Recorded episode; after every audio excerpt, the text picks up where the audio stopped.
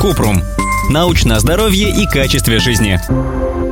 Ответили по науке. Как долго можно хранить компоты с косточками, например, из абрикоса или черешни? Некоторые утверждают, что синильная кислота из ядер переходит в сироп. Кратко. Синильная кислота или цианистый водород в компотах и вареньях содержится в малых концентрациях. Эта кислота из косточек либо выкипает, либо нейтрализуется сахаром. Но в любом случае от нее нет вреда. Компоты с косточками, как и другие консервированные фрукты, можно хранить 1-2 года.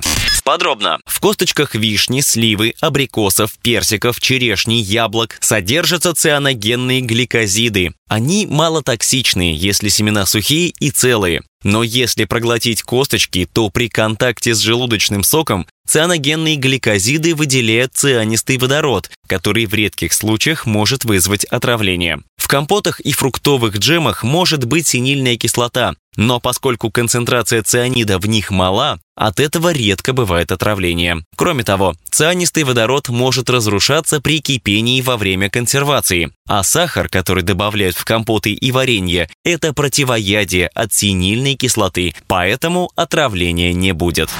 Ссылки на источники в описании подкаста. Подписывайтесь на подкаст Купрум, ставьте звездочки, оставляйте комментарии и заглядывайте на наш сайт kuprum.media. Еще больше проверенной медицины в нашем подкасте без шапки. Врачи и ученые, которым мы доверяем, отвечают на самые каверзные вопросы о здоровье. До встречи!